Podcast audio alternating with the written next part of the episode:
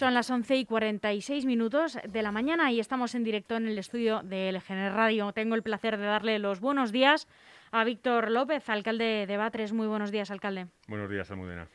¿Cómo estás? Bien. Vienes corriendo, eh, semanas eh, intensas eh, y le ganes que es muy complicado siempre. Aparcar, sí. Leganés es siempre muy complicado. No, no solamente aparcar, eh, la política Leganés, yo que la conozco porque soy funcionario aquí hace mucho tiempo, la política de Leganés es muy complicada también. Es muy complicada, sí, sí. Bueno, ahora mismo la, la política en general es eh, un poco complicada. Bueno, no sé si es complicada la palabra o es demasiado simple, ¿no? Porque se va a veces... ayer veíamos en la sesión del control al gobierno unos insultos de fáciles, ¿no?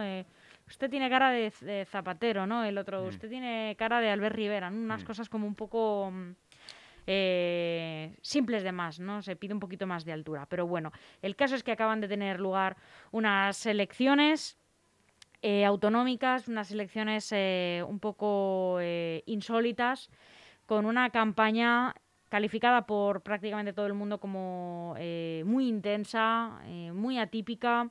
No sé cómo eh, te parece a ti, Víctor, cómo se ha desarrollado esta campaña, la mm. impresión que te ha dado. Bueno, yo he visto, o viéndolo desde fuera, porque obviamente yo soy un independiente, no, no estoy adscrito a ningún partido político, lo he visto como ciudadano y también lo he visto como alcalde de Batres. Eh, creo que la crispación y el populismo llegó a España hace ya unos cuantos años con la aparición de los extremos, primero con la aparición de Podemos y posteriormente con la aparición de Vox. Creo que ese populismo, como pasó en Venezuela con Maduro, se ha convertido en la manera de hablar de nuestros políticos. Tú antes lo mencionabas en la introducción. Se acabó el rigor de la moderación, el rigor en las formas, el rigor en el respeto hacia el otro, el entenderle como, como un adversario y no como un enemigo. Esto se ha acabado ya. Esto es un, pues un poco la política que está imperando, que imperó en Estados Unidos con la figura de Donald Trump, pues lo que está pasando aquí. A mí particularmente no me ha gustado. De hecho, la retransmisión del debate en la SER me pareció un bochorno. Un bochorno la actitud que tuvo Pablo Iglesias cuando abandonó eh, la redacción donde estaba celebrando el debate. No tenía que haberse ido porque la otra persona no, no condene como él quiere que condene. Y eso ha dado pie a que la figura de Ayuso se haya reforzado. También es cierto que la pandemia y cómo se ha gestionado la pandemia en Madrid Mm, si no sé si con libertad o con libertinaje o con una permisibilidad también es necesaria, porque obviamente el sector empresarial y el sector hostelero también necesita ese, ese aire de oxígeno, pero ahora mismo es la, bueno, pues, la rotunda eh, vencedora de estas elecciones y, bueno, pues esperemos que el gobierno de la Comunidad de Madrid sea un gobierno estable, que a los municipios pequeños nos viene muy bien, porque al final todo se paraliza. A nosotros lo que nos ha supuesto esto es una ralentización. Y desde el punto de vista como ciudadano, pues a mí me parece que los líderes, no solamente a nivel regional, también a nivel local, ¿no? pero sobre todo a nivel nacional, eh, adolecen de esa falta de, altura, ¿no? esa falta de miras, de, saber comportarse. Entonces, comparto tu opinión y la de todos los españoles. Aunque bien es cierto que hay muchos españoles que están muy contentos con este alboroto constante, esta crispación, estos modos de insultar, de desprestigiar, de despreciar. Pero bueno, como dije una vez en un comunicado, los políticos somos ahora mismo quizá el sector de la ciudadanía con mayor desprestigio social, ¿no? Y creo que no lo hemos ganado. creo que no lo hemos ganado. Sí, es verdad que uno de los temas que más preocupan eh, en cuanto se hace una encuesta a nivel social, a pie de calle, digamos, uno de los temas que más preocupa a la ciudadanía es eh, el nivel de, la política, ¿no? Mm. hay un descontento generalizado con, el nivel de los políticos. De, bueno, pues hay que votar porque tenemos que votar a alguien, ¿no? Pero... Se podría decir incluso, y yo lo transmito con total contundencia, que la política para mí como ciudadano, incluso como alcalde lo digo, es el trampolín de los mediocres. Totalmente. Ahora mismo la gente que tiene una capacitación, una formación, una, una serie de habilidades a la hora de desarrollar eh, proyectos, están en el sector privado o son emprendedores que tienen sus propias empresas, ¿no? Los políticos estamos los mediocres. Entonces, eh, bueno, es cierto que también la política o los representantes políticos somos el fiel reflejo o la proyección de una sociedad. Por lo tanto, la sociedad también tiene que cambiar y tiene que decidir cómo quiere que sea su clase política, ¿no? Porque también somos ese el reflejo de ello. Creo que hay gente muy válida, ¿eh? esto no es generalizado lo que acabo de decir. Creo que hay gente muy buena en política, pero al fin y al cabo tenemos a gente que está... Yo lo veía el otro día, la candidata de Podemos, de Yone Belarra, ves su currículum con 30 años y dices tú, pero esta señora de qué ha trabajado. Incluso la, actual presidenta de la Comunidad de Madrid, yo lo digo abiertamente, con todo mi respeto, porque es la presidenta. Esta señora, ¿qué ha hecho en su vida? ¿Qué currículum tiene en su vida? Y sobre todo muchos políticos no tienen idea. ¿Cómo pueden hablar de sectores como la construcción, sectores como la industria, si no han trabajado jamás en ese sector? Yo me he tirado 10 años construyendo una casa y sé lo que es estar en el Tajo y estar con una maceta y un cortafrío 10 horas al día.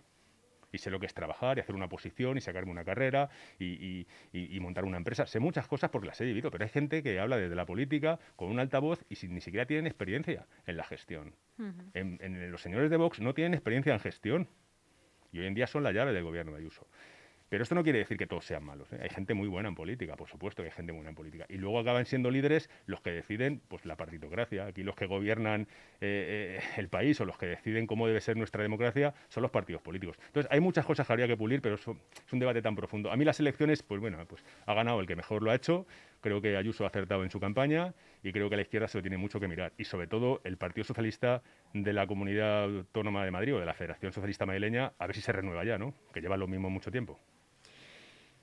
¿A qué atribuyes esta tanto el ciclón Ayuso, como le han llamado, y que por cierto em, hiciste llegar a los medios de comunicación eh, un, eh, un, texto, una reflexión, ¿no? Sobre previo a las elecciones, mm. hay que aclararlo, previo a las elecciones, no, no habían llegado todavía, es de finales de abril en el que no dabas como vencedora a, Ayuso, no lo tenías muy claro si, si iba a, ganar la, presidenta, si iba a salir reelegida o iba a ganar la coalición de izquierdas.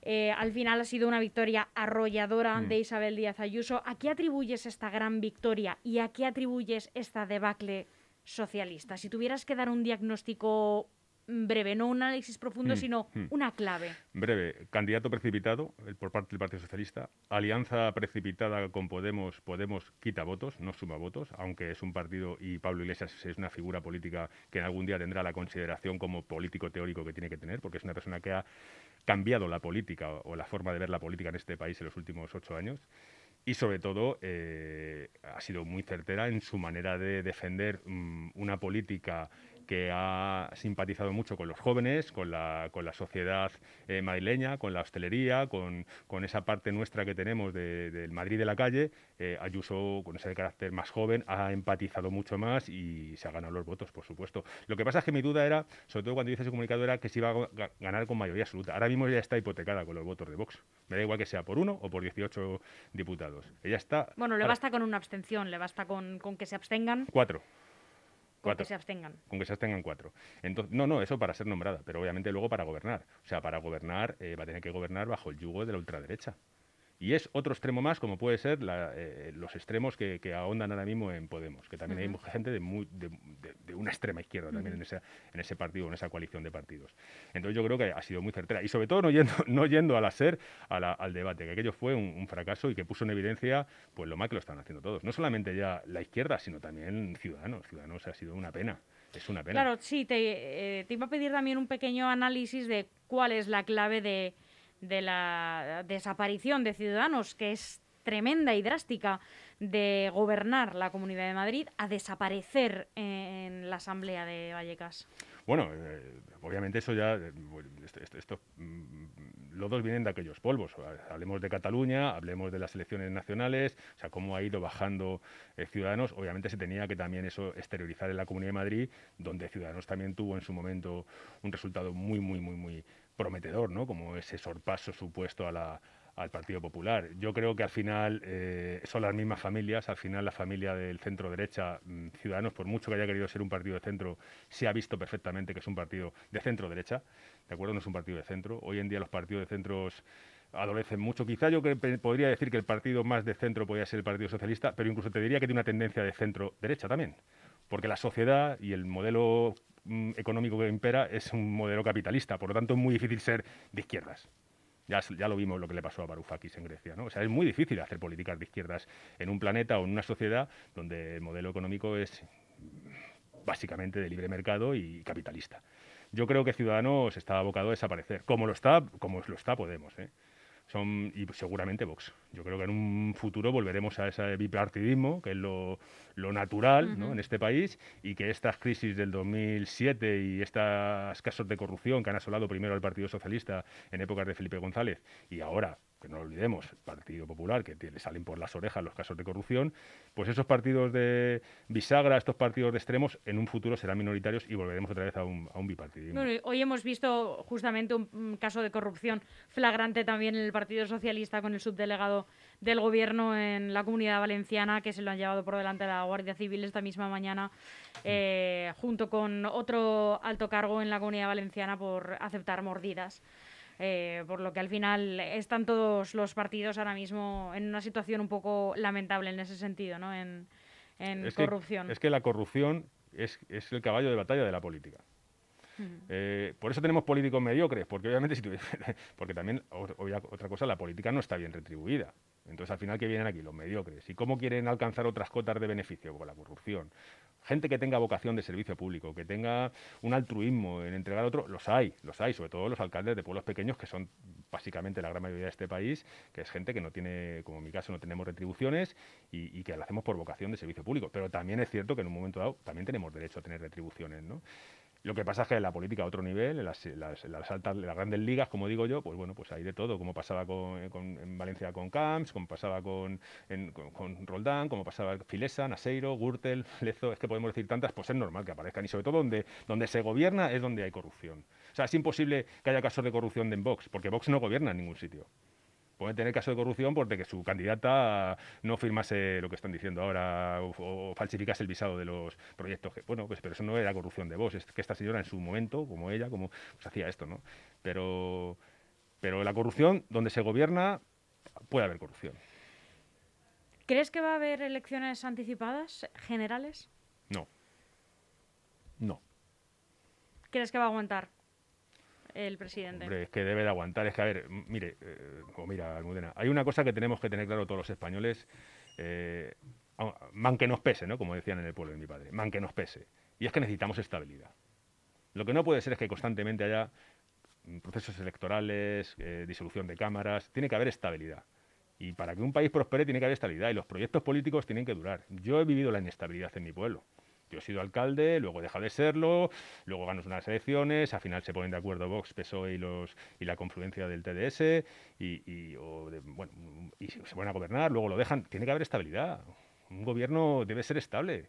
Es como el liderazgo dentro de una manada de lobos. Y tenemos líderes inestables, al final todo se, se revuelve y al final eso es ingobernable y al final acaba en fracaso ese clan. Pues un país, para que prospere, nos guste o no nos guste, tiene que haber una alternancia de gobierno, pero tiene que haber gobiernos estables. Y tenemos que acostumbrarnos los españoles de una vez por todas a tener gobiernos estables. Nosotros no somos Italia. Nosotros no tenemos que tener este tipo de gobiernos que duran uh, un año, año y medio, no, no, tenemos que tener gobiernos de cuatro años donde los proyectos políticos se desarrollen, porque hay cosas buenas que va a traer el Partido Socialista, el gobierno del Partido Socialista, y hay cosas malas, pero también habrá cosas buenas que traiga un gobierno estable del Partido Popular en su momento. Siempre hay cosas buenas y cosas malas, pero por lo menos que se, que se, que se definan es que estamos en una indefinición. Yo creo que debería, ya no es que crea que vaya a, no es que vaya a aguantar, es que para que haya una moción de censura tendría que tener la derecha suficientes apoyos y no creo que ningún partido de los que ha apoyado el gobierno de Pedro Sánchez vayan a apoyar ahora a Vox y a, y. O sea, creo que va a aguantar el gobierno y obviamente espero que, que puedan hacer un buen trabajo. ¿A qué se debe este caos tras el estado de alarma? Si, si hubiera que cargar de alguna manera eh, culpas, si es que alguien las tiene, ¿serían de las comunidades autónomas por no reclamar un estado de alarma únicamente para su territorio o sería del gobierno central por no establecer ese marco jurídico que en efecto eh, prometió a Ciudadanos para apoyar aquel primer estado, bueno, aquel primer estado de alarma, no, aquel estado de alarma de seis meses? Bueno, si algo está haciendo el gobierno de la nación es que, eh, eh, ya no es que hoy digo una cosa y mañana digo otra, es que el mismo día dice una y la contraria tres veces. Eso le da falta de fiabilidad. Eso, en una emergencia, el mando que duda, y lo digo porque, porque es mi oficio, el mando que duda es un mando que genera desconcierto y al final el trabajo sale mal. Creo que en esta emergencia sanitaria, desde mi punto de vista como ciudadano, también como alcalde y también como miembro de un servicio de emergencias, creo que debería haber ido una unidad de mando permanente yo este invento que tenemos aquí de las comunidades autónomas me parece muy bien, pero en situaciones como estas o en otros ámbitos como puede ser la educación, la sanidad o la seguridad ciudadana, tiene que estar unificado. Mm, ya puede haber comunidades históricas o lo que sea, tendría que estar unificado. Y para que esté unificado, obviamente tiene que haber una respuesta y unos, contingentes, unos contingentes humanos que puedan abarcar ese, tipo de situaciones. ¿no? Hemos tenido un año para prepararnos, ha acabado el estado de alarma, Buscar culpables a este caos, yo no creo que haya ningún caos. Yo creo que la gente quiere recuperar su normalidad. Lo que pasa es que al final este es el trending topic del momento. La gente busca sensacionalismo y lo que tenemos que aprender los ciudadanos, los políticos, las administraciones públicas y las empresas es a convivir con esta situación, que puede ser eh, mm, se puede alargar mucho en el tiempo. Este tipo de pandemia, este tipo de virus que puede mutar, nos vamos a encontrar con coronavirus el año que viene, el siguiente y el siguiente. Lo que pasa es que hay que hacerlo desde la unidad, pero ya no la unidad yo no quiero que se den la mano ni un beso estos, el señor presidente del gobierno y el señor Pablo Iglesias, ¿no? sino simplemente que tengan altura de miras, que tengan un, que sean personas que tengan un, sentido de Estado y que sepan que hay que abordar esto desde el bien para toda la ciudadanía española, cosa que no ha sido. Por lo tanto, si hay culpables, obviamente la clase política en su conjunto, ¿vale? Que les falta esa capacidad de aunar esfuerzos y de sentarse en una mesa como han hecho en otros países y no estar constantemente criticando al adversario. Falta liderazgo. Falta gente que sea capaz de liderar eso. Y hay mucha destrucción al contrario. Entonces, culpables, eh, yo creo que la sociedad española puede sacar pecho de lo bien que lo hace. Creo que a pesar de que pueda haber situaciones puntuales como botellones, que también los jóvenes hay que entenderlos, ¿eh? que yo ya no tengo 16 años, pero si los tuviese a lo mejor no estaría diciendo lo que estoy diciendo ahora. Querría otras cosas que no me ofrece mi sociedad. Pero es cierto que al final los grandes damnificados han sido nuestros mayores. ¿no? Habrá que cambiar el modelo de residencia, que es lo que yo estoy también vaticinando y proponiendo desde hace muchísimo tiempo. Ese modelo no vale. Ese modelo de tener a nuestros abuelos, a nuestros mayores metidos. Eh, hace un momento te comentaba ¿no? que tengo a mi suegro que está, a punto de fallecer y están ahí, está en su casa rodeado de su familia y es como que se tiene que morir una persona, no en un hospital. No en un hospital solo, ¿eh? sin su gente. Entonces hay que cambiar muchísimas cosas y hay que trabajar desde, también desde, esa postura humanitaria que se ha perdido que se ha perdido. O sea, la capacidad de, o el pueblo, la capacidad solidaria que tiene este país, que es enorme, que ha sido siempre admirada en el mundo entero, creo que con la pandemia se ha cuestionado mucho. Hemos estado criticando más lo que hacía el vecino, si sacaba el perro, si bajaba a la calle, si este sale. Estamos siempre mirando eh, a lo que hace el contrario. Más que mirar lo que hace el contrario, tenemos que mirar lo que podemos hacer nosotros por mejorar. Así que culpas, Ninguna. Responsabilidad, por supuesto, los que dirigen este cotarro. Y los que dirigen este cotarro, por, perdóname la expresión, es el gobierno de la nación, que tenía que haber asumido total responsabilidad. Pero mm. obviamente un gobierno de coalición, con estos problemas internos que tienen, pues lo que sí es cierto es que yo creo que si ha habido una comunidad autónoma que ha sido poco solidaria con el gobierno de la nación, creo que ha sido la Comunidad de Madrid ha estado buscando constantemente el enfrentamiento. Lo digo desde la objetividad, ¿eh? no lo digo con ningún juicio político. Ha estado buscando siempre, bueno, buscar ese esa confrontación permanente con el gobierno de, Pedro Sánchez. Y eso al final lo único que denota es eh, que esta gente que está gobernando nuestro país mm, se nutre más de la crispación que de construir algo para todos. Los resultados en Badres, bueno, la participación ha sido 10 puntos em, por encima de la de 2019, es un 69,53% de participación frente a un de 2019 frente a un 79,23% de participación de 2021, que eso siempre es positivo, una mayor participación en las elecciones siempre es algo siempre es algo que celebrar. Sin embargo, eh, bueno, en las anteriores elecciones también ganó el Partido Popular en las autonómicas. Em, pero con una diferencia de votos sustancial.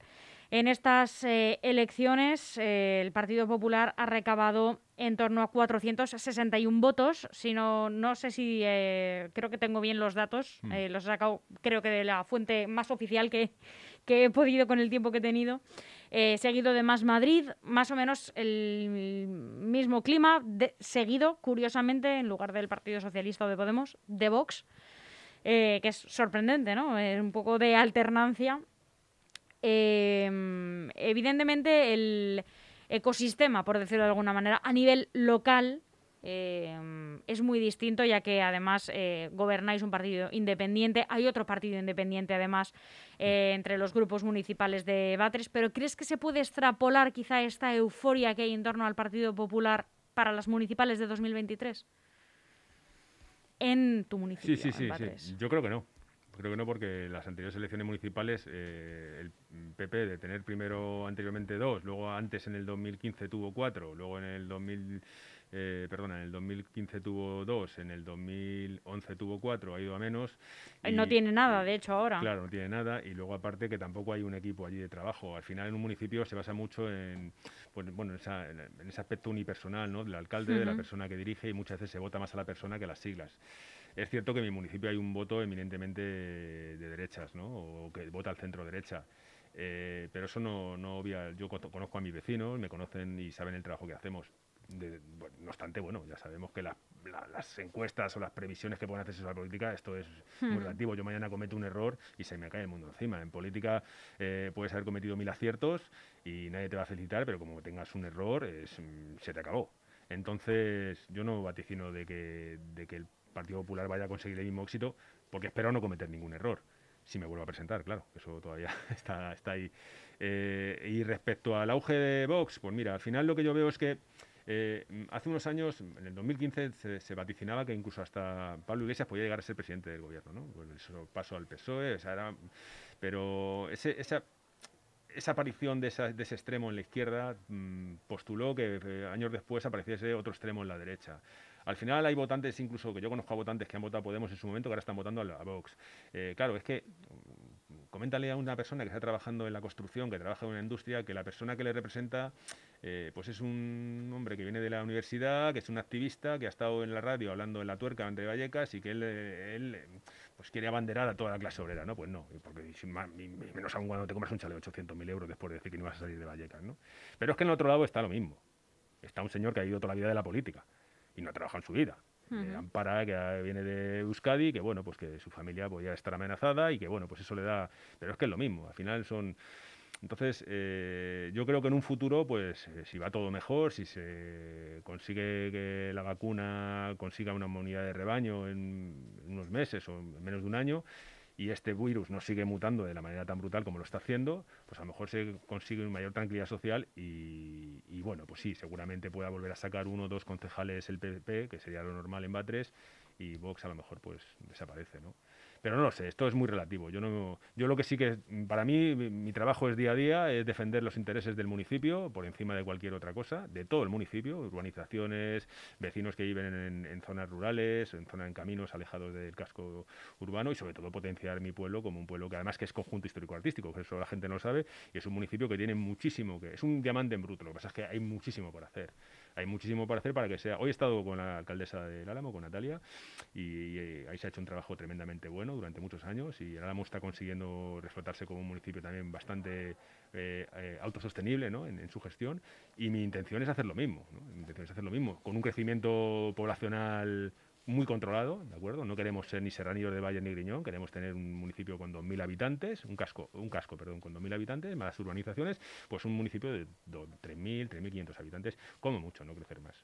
Entonces, bueno, eh, elucubrar sobre el futuro no lo sé. Creo que ahora mismo lo que hay que intentar es que eh, seguir trabajando, trabajar con el que gobierna en la Comunidad de Madrid. Yo voy a ser siempre crítico con lo que vea mal. Mm, tenga un color o tenga otro, me da igual que sea el Partido Socialista, que sea el Partido Popular, que sea Vox o lo que sea. Yo soy una persona que eh, creo que los partidos políticos hoy en día habría que darles una vuelta para, para, que hubiese mayor representatividad, para que hubiese una democracia mucho más real, que eso ya lo hemos hablado aquí más veces, y creo que los partidos políticos al final son un chiringuito, ¿no? Y se ponen ahí a quien ellos quieren.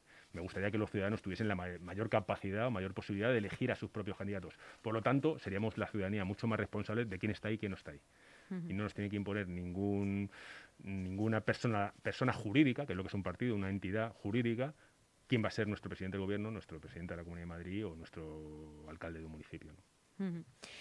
Alcalde, muy brevemente, porque se nos acaba el tiempo, tenemos ya listo al siguiente invitado, pero muy, muy, muy, muy brevemente, eh, un tema que creo que les preocupa bastante en Batres, han incrementado robos, hurtos y vandalismo también. ¿A qué se debe? ¿Han tomado ya alguna medida?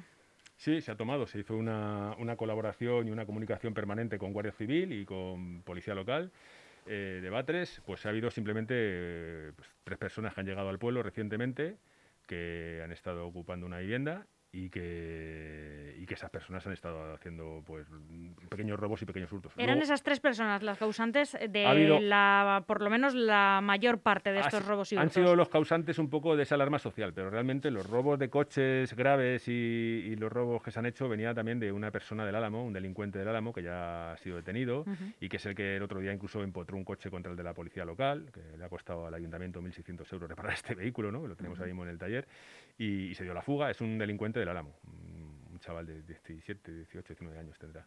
Y es el que más, más ha causado este, esto, esta alarma. Luego es cierto que la, presencia de estas tres personas, que son, pues uno de ellos es, ha estado en la cárcel, el, pues son de, de etnia gitana, que luego a ver, no, no, no son personas que estén haciendo, cometiendo delitos muy graves, pero sí pues van detrás de la gente pidiéndoles dinero, les piden... Y eso ha, generado un poquito de crispación. ¿Por qué? Porque la sociedad o el pueblo de Batres está acostumbrado a, mucha tranquilidad. Es un pueblo muy tranquilo. Yo diría que es el pueblo más tranquilo de todo el sur de la Comunidad de Madrid. Alcalde de Batres, Víctor López, muchísimas gracias por tu tiempo. A ti, eh, nos volveremos a ver. Muchas gracias.